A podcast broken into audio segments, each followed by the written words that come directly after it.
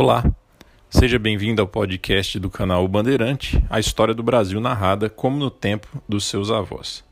Neste, que é o 17 episódio, eu reúno os áudios de quatro vídeos publicados no meu canal do YouTube.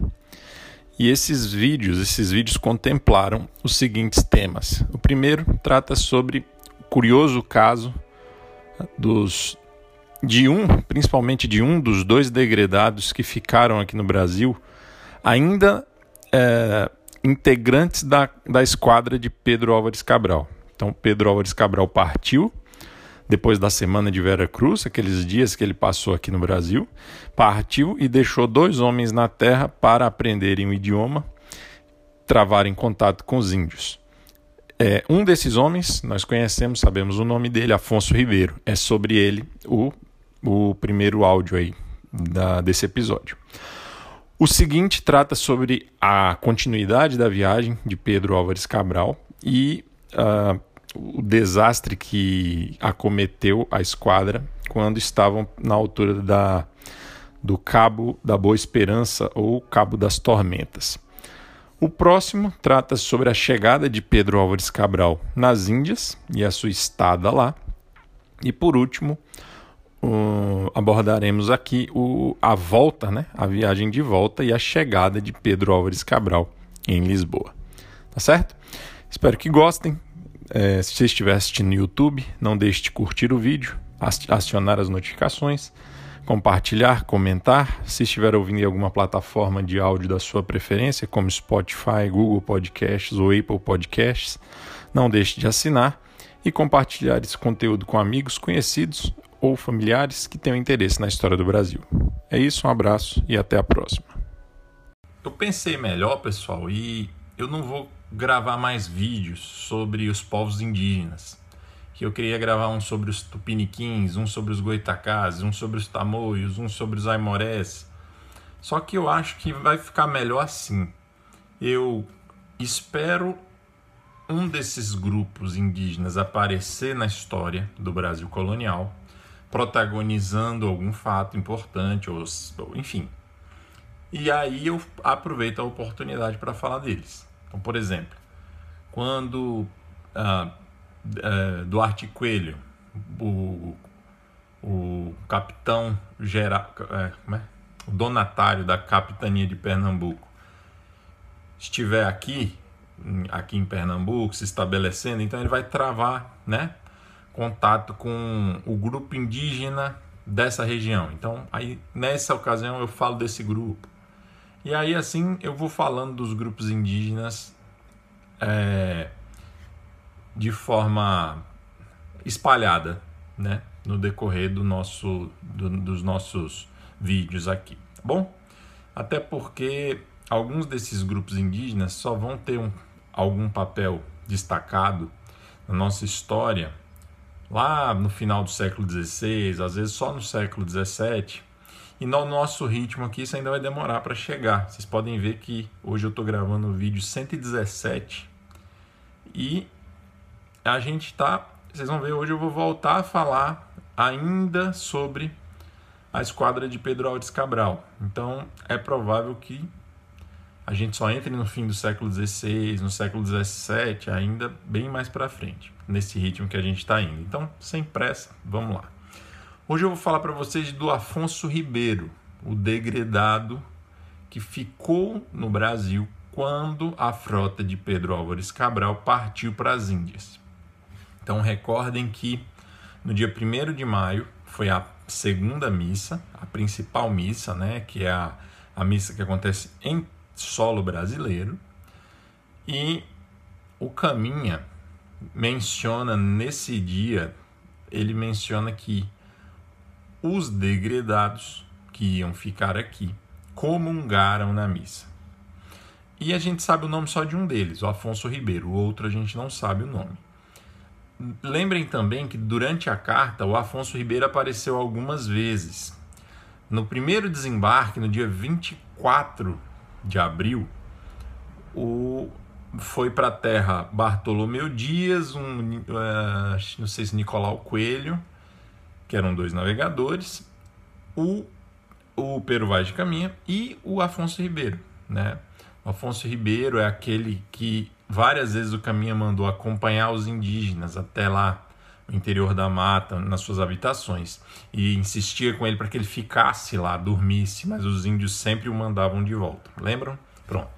Então esse Afonso Ribeiro, como todo degredado, cometeu algum crime em Portugal e por isso ele foi enviado nessa, nessa expedição como degredado. O que, que era o degredo?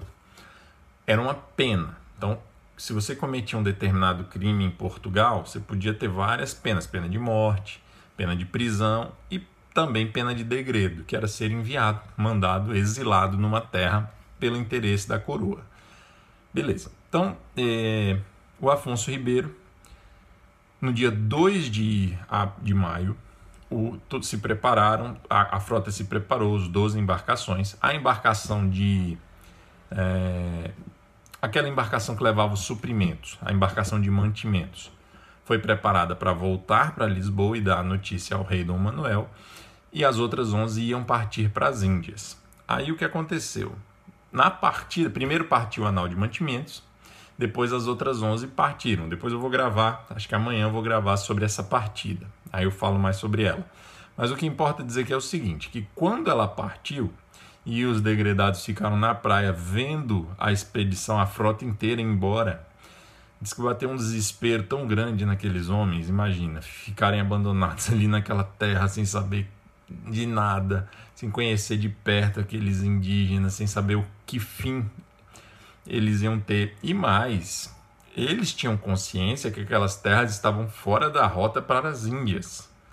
E que por mais que pudesse ter interesse para a coroa portuguesa, era pouco provável que aquelas terras fossem integradas na rota das Índias. Eu, eu, eu creio que isso era algo cogitável para eles. Então, aquele, aqueles homens, vamos falar dele, né? O Afonso Ribeiro, ele estava vendo aquela frota partir e estava pensando o seguinte: é, pode ser que nunca mais eu volte a Portugal, pode ser que eu nunca mais veja um europeu, pode ser que eu morra semana que vem, pode ser que eu morra de fome, pode ser que eu pegue uma doença, pode ser que um bicho no mato me devore, pode ser que esses índios me matem. Então o cara estava no meio de uma encruzilhada, né? Assim, o futuro dele era algo incerto demais, desesperador. Tá. Diz que ele caiu num choro tão grande vendo aquela, aquelas embarcações indo embora que ele caiu no, no choro e ele estava num desespero tão grande que ele caiu num choro tão, tão, tão comovente que os índios também começaram a chorar. Não só ele, ele e o seu companheiro que a gente não sabe o nome. Tá. É, outra versão, é, é, essa informação de que ele caiu num choro muito grande, compulsivo, é, é do João de Barros, um cronista português, que escreveu Décadas da Ásia. Já falei dele aqui. Tem outra informação é, que a, é, essa informação não me lembro onde está, qual é a fonte original dela, mas segundo essa informação, ele teria pegado uma piroga, uma, uma daquelas embarcações que os índios construíam no tronco, escavando o tronco. Ele teria pegado uma e teria desesperadamente tentado seguir a frota. Só que depois de ter ido o máximo que ele conseguiu, ele viu que cada vez mais a frota se afastava. Era impossível fazer aquilo. E aí ele, desesperado em alto mar, ele queria morrer ali mesmo, né? Ele queria assim, eu não vou eu, eu, ele não queria conseguir voltar para a praia, pra praia, queria morrer, morrer ali mesmo. Ele chegou a alcançar o alto mar, mas não teve, não teve esse consolo a maré levou ele para a praia de novo. Você pode se perguntar assim: ah, como é que a gente sabe disso? Veja, é, 20 meses depois, no início de 1502, é muito provável que a frota de Américo Vespúcio, o homem, o navegador que vai dar nome ao continente americano, depois veremos porquê, é provável que ele foi recolhido por uma frota do Américo Vespúcio. Ele foi recolhido no início de 1502. Agora, a certeza absoluta de que foi na nau ou na frota do Américo Vespúcio é que não, não existe, mas é muito provável que foi. Né? Alguns dizem que foi um outro navegador, mas enfim, ele foi recolhido E imagino tanto de histórias que esse cara não tinha para contar depois de passar 20 meses aqui com os índios, tá? É, Lembrem-se que ele ficou para aprender a língua dos indígenas. E, inclusive, o, o Américo Vespúcio escreveu um livro de relato de viagem chamado Mundos Novos, que se tornou um best-seller na época, tá? Assim, foi muito vendido. Eu, eu cheguei a ler aqui a informação de que ele foi era, era o segundo ma, ma, mais, livro mais vendido depois da Bíblia, né, durante o século XVI.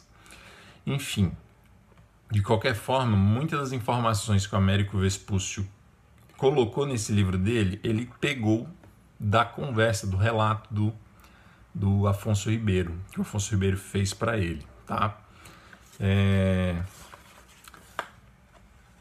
eu, eu comprei esse livro, O Mundos Novos. Eu já conhecia, mas agora eu comprei. Agora o correio, por causa desse negócio de, de Covid-19, ele disse que não pode falar esse nome, né, rapaz? Não, mas meu canal é pequeno, ninguém vai mexer comigo, não, eu espero.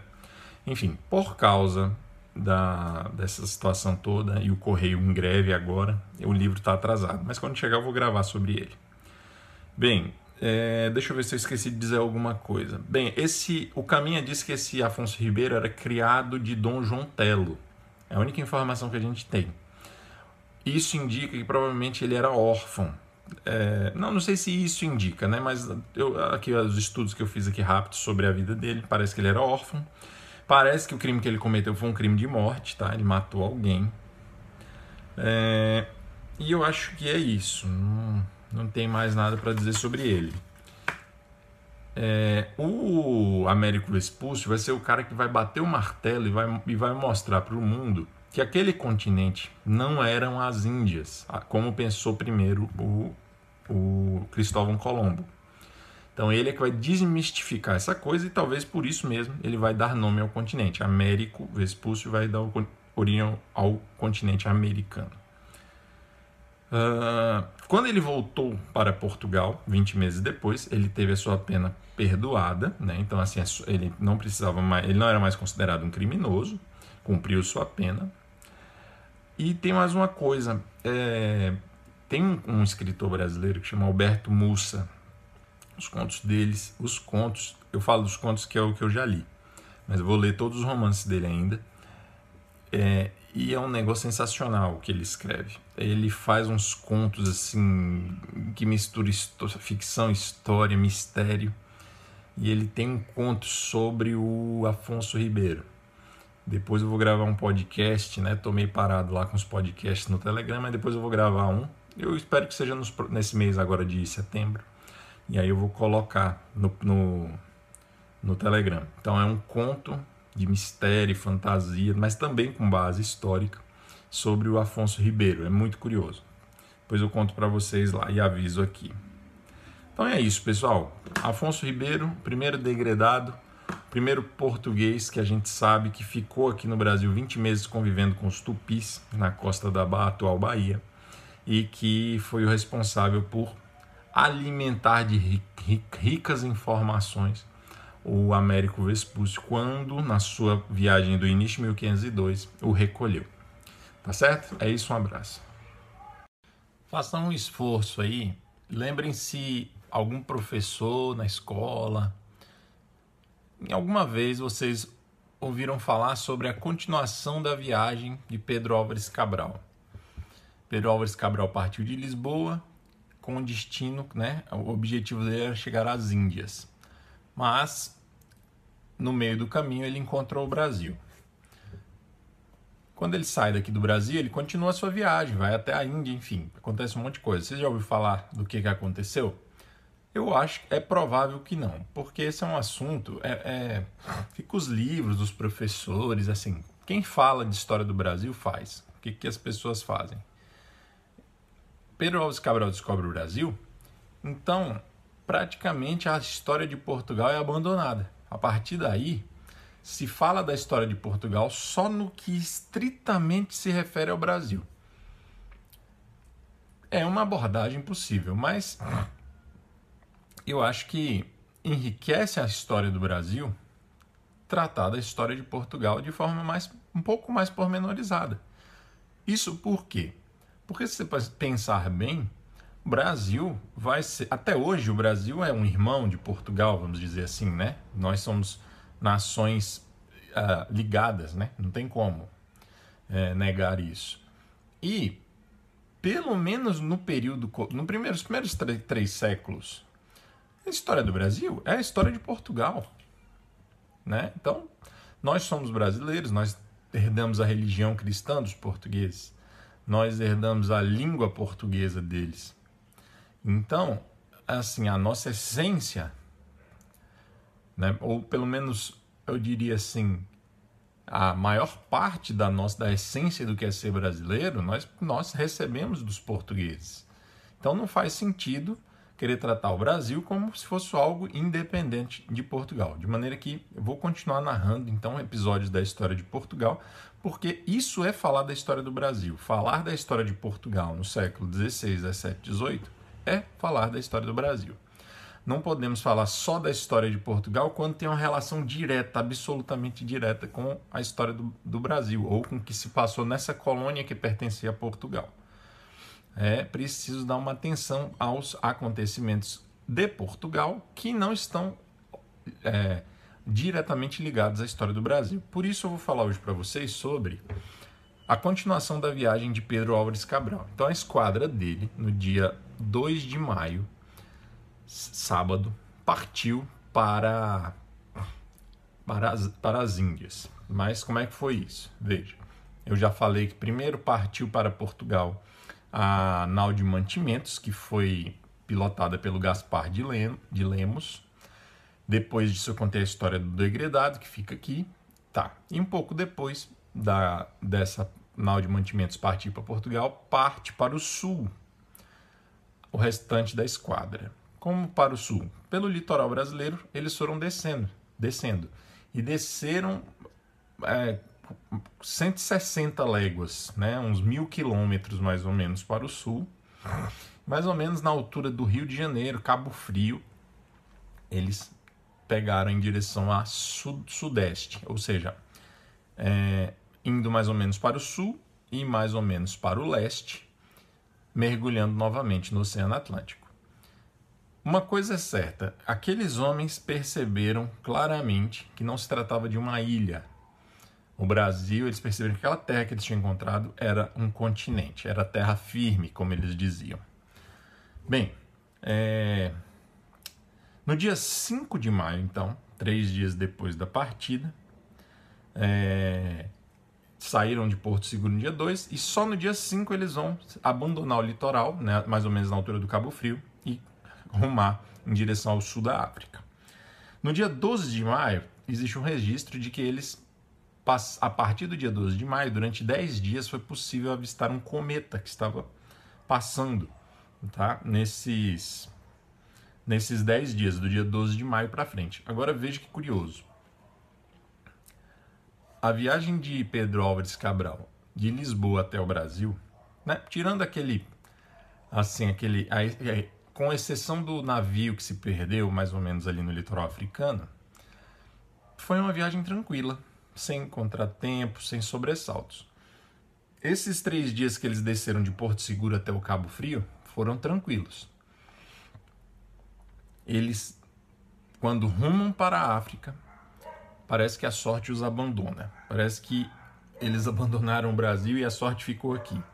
Por quê? Vejam o que vai acontecer. 23 de maio, é, duas semanas depois da partida, num sábado também eles atingem o Cabo da Boa Esperança. Lembrem-se que esse Cabo da Boa Esperança é aquela pontinha sul da África, que foi contornada primeiro pelo Bartolomeu Dias, que está nessa esquadra do Pedro Álvares Cabral. Ele, ele, ele pilota uma das caravelas. E ele batizou a, esse cabo de Cabo das Tormentas, porque ele viu que era difícil navegar ali, o mar era revoltoso, ventos, correntes é, contrárias, enfim. Ele, ele achou tormentoso aquilo ali. Ele achou aquilo ali tormentoso. Ele enfrentou uma tempestade pesada ali. Tá. Então ele batizou de Cabo das Tormentas. Mas como dobrar aquele cabo era o primeiro passo para atingir as Índias, o rei de Portugal rebatizou o cabo como Cabo da Boa Esperança. Era a Esperança de Portugal. Bartolomeu Dias ficou muito frustrado porque a, a tripulação dele, da, na primeira vez que ele foi, antes do Vasco da Gama, não permitiu que ele seguisse até a Índia. Fizeram uma espécie de motim e obrigaram ele a voltar. E agora ele ia realmente atingir as Índias, né?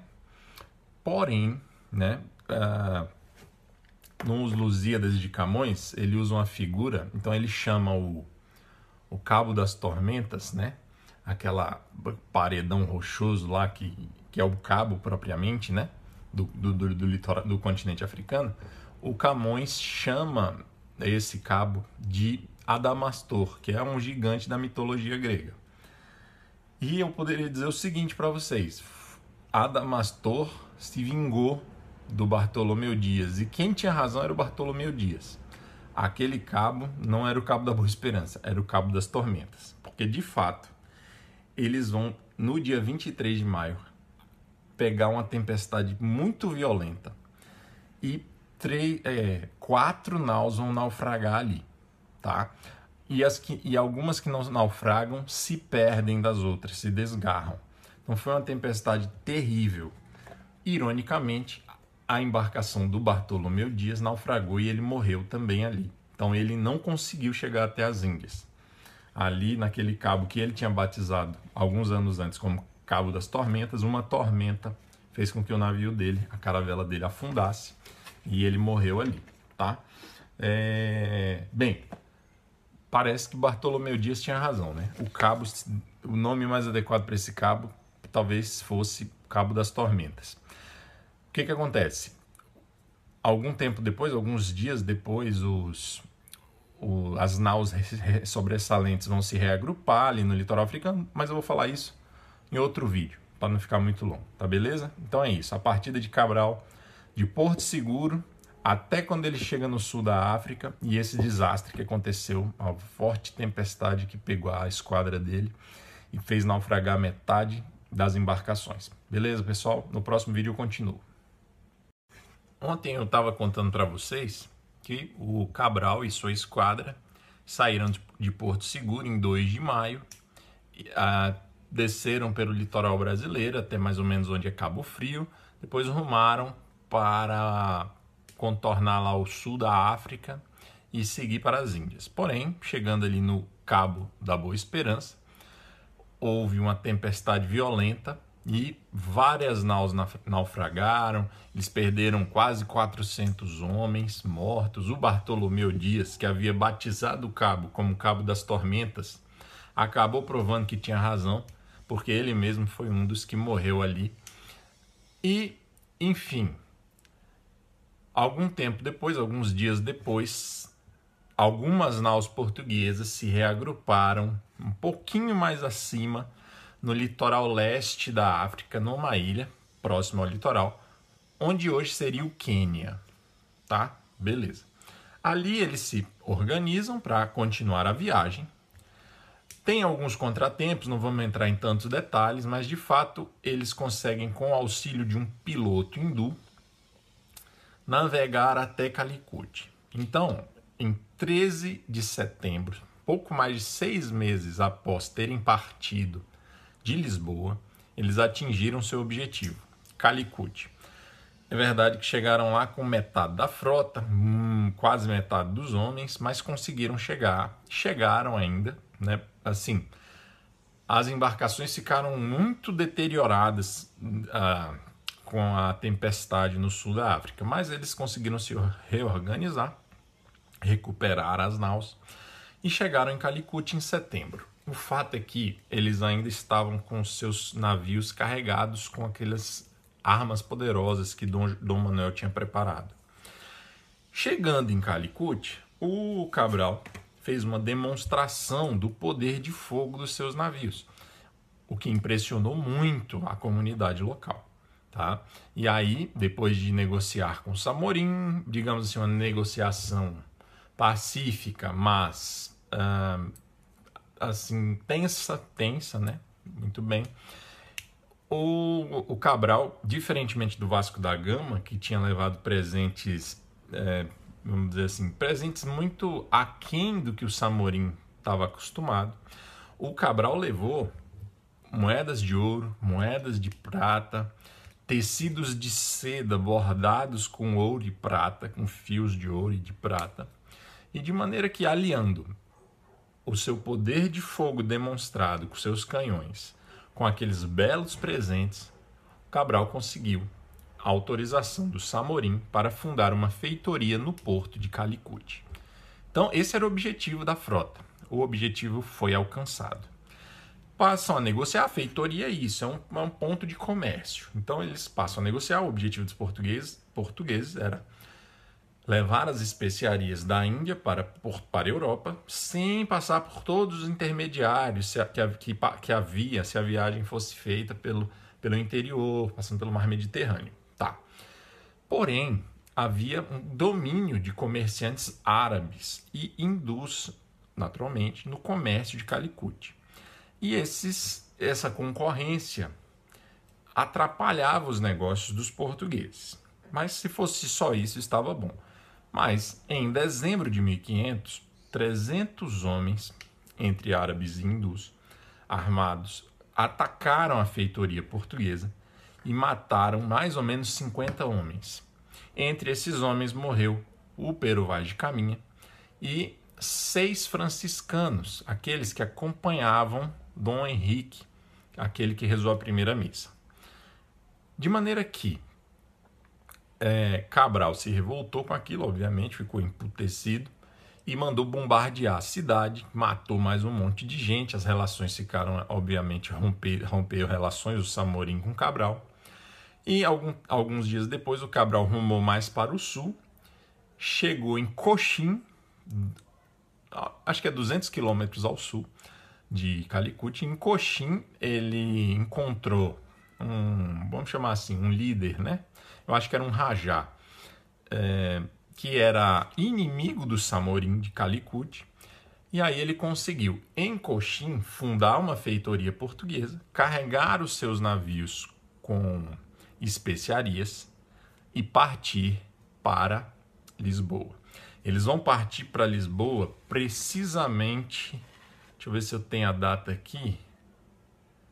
Em janeiro de 1501, tá? Então, em dezembro, houve o problema do ataque à feitoria em Calicut. Ele bombardeia Calicut, vai mais para o sul. Em Coxinha, ele, ele funda uma feitoria portuguesa, consegue negociar especiarias num preço aceitável para ele, enche seus navios de gengibre, pimenta, etc.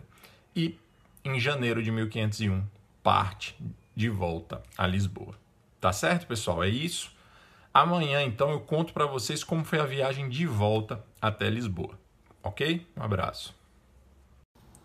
Vamos falar então sobre o fim da viagem do Pedro Álvares Cabral, que, como nós sabemos, começou lá no início de 1500, partindo de Lisboa, passando pelo Brasil, indo até as Índias, e aí no último vídeo a gente parou no fim da viagem de Peralves Cabral na Índia, né? Digamos, às vésperas da partida dele para voltar para, para Lisboa.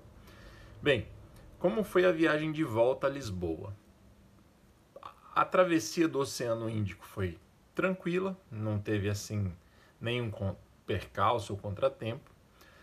No litoral africano, no litoral leste africano, onde hoje é o Quênia, em Melinde, uma das embarcações vai encalhar num banco de areia, vai ser impossível salvá-la e o Pedro Álvares Cabral vai mandar incendiá-la.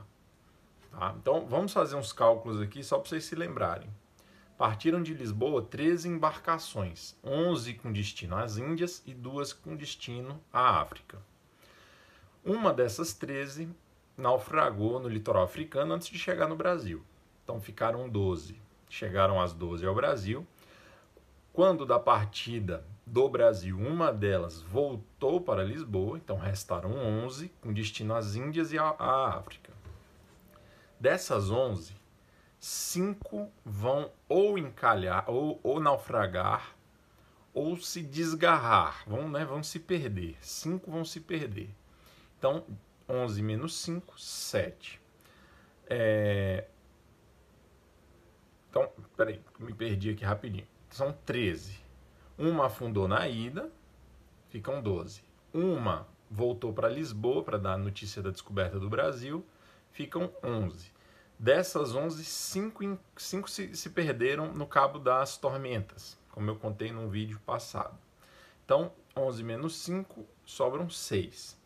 Dessas 6 que chegaram até a Índia, uma agora encalhou no litoral africano na volta. Então, restam apenas 5 embarcações das 13 iniciais. Tá beleza? Muito bem. No dia 22 de maio de 1501, portanto, mais de um ano depois da partida, é, eles contornaram de volta o Cabo da Boa Esperança, que é o mesmo Cabo das Tormentas, que é o Cabo do Sul da África, e dessa vez tranquila, né? Cruzaram tranquilamente, sem nenhum problema, voltando para Lisboa. Em 2 de junho de 1501, eles no litoral africano, onde hoje fica o Senegal, onde hoje fica Dakar, capital do Senegal, eles vão encontrar uma nau daquelas que tinham desaparecido na ida para as Índias. Quando saíram do Brasil e foram para as Índias, cinco se perderam. Uma delas, pelo menos, não naufragou, apenas se desgarrou e agora eles reencontram, em junho de 1501, um ano depois, reencontram essa nau no litoral, essa nau no litoral africano. Havia apenas sete tripulantes nela, de todos os outros só, só sobreviveram sete. Todos estavam doentes e esqueléticos, magros. Tanto que um deles, quando avistou a nau de Perovis Cabral, não acreditou naquilo, se emocionou tanto que morreu de emoção. Bem, é... então agora são seis embarcações e não mais cinco, já que uma foi reencontrada. Ah, uma outra curiosidade interessante, lá em Senegal, onde hoje é Senegal, é, o Pedro Álvares Cabral vai cruzar com uma expedição de três embarcações que tinha sido já enviada pelo rei Dom Manuel para o Brasil. Então a nau de mantimentos voltou do Brasil para Lisboa, deu a notícia ao rei, o rei preparou uma nova expedição e mandou para o Brasil. Essa expedição, vamos falar dela ainda algumas vezes, era liderada por Américo Vespúcio, o homem que vai dar nome ao continente americano. Então Cabral cruzou com ele no litoral africano. A primeira embarcação a chegar a Lisboa, então, foi a Anunciada e chegou em Lisboa em 23 de junho de 1501. O Cabral ainda vai demorar, vai chegar quase um mês depois, em 21 de julho. Obviamente, como um mês antes dele chegar, e isso já era estratégico, chegou a primeira embarcação anunciada e avisou que o Cabral estava chegando. O rei preparou então uma recepção para o Pirobres Cabral. Salvo engano, foi na cidade de Santarém e ali houve certo, alguns festejos recepcionando o comandante. E o rei ficou muito impressionado, porque os navios, os poucos navios que sobraram, vieram derramando de riquezas, de bens preciosos que eles tinham trazido das Índias, como eu já narrei para vocês. Tá? Então as riquezas, os navios estavam abarrotados de riquezas e foi um estrondoso sucesso a viagem do Alves Cabral. O fato de mais da metade das embarcações não terem retornado era, era até esperado, né? era muito comum que nem todas as embarcações voltassem e seis embarcações voltarem, cinco delas abarrotadas de riquezas, é um sucesso estrondoso. Tá beleza, pessoal? Então essa foi a volta do Pedro Álvares Cabral, encerrando aí uma jornada de mais de um ano é, e que tem extrema importância para nós, já que aqui a gente estuda história do Brasil, foi nessa nessa viagem que o Pedro Álvares Cabral descobriu o Brasil. Beleza? Então é isso, um abraço para vocês. Segunda a gente continua.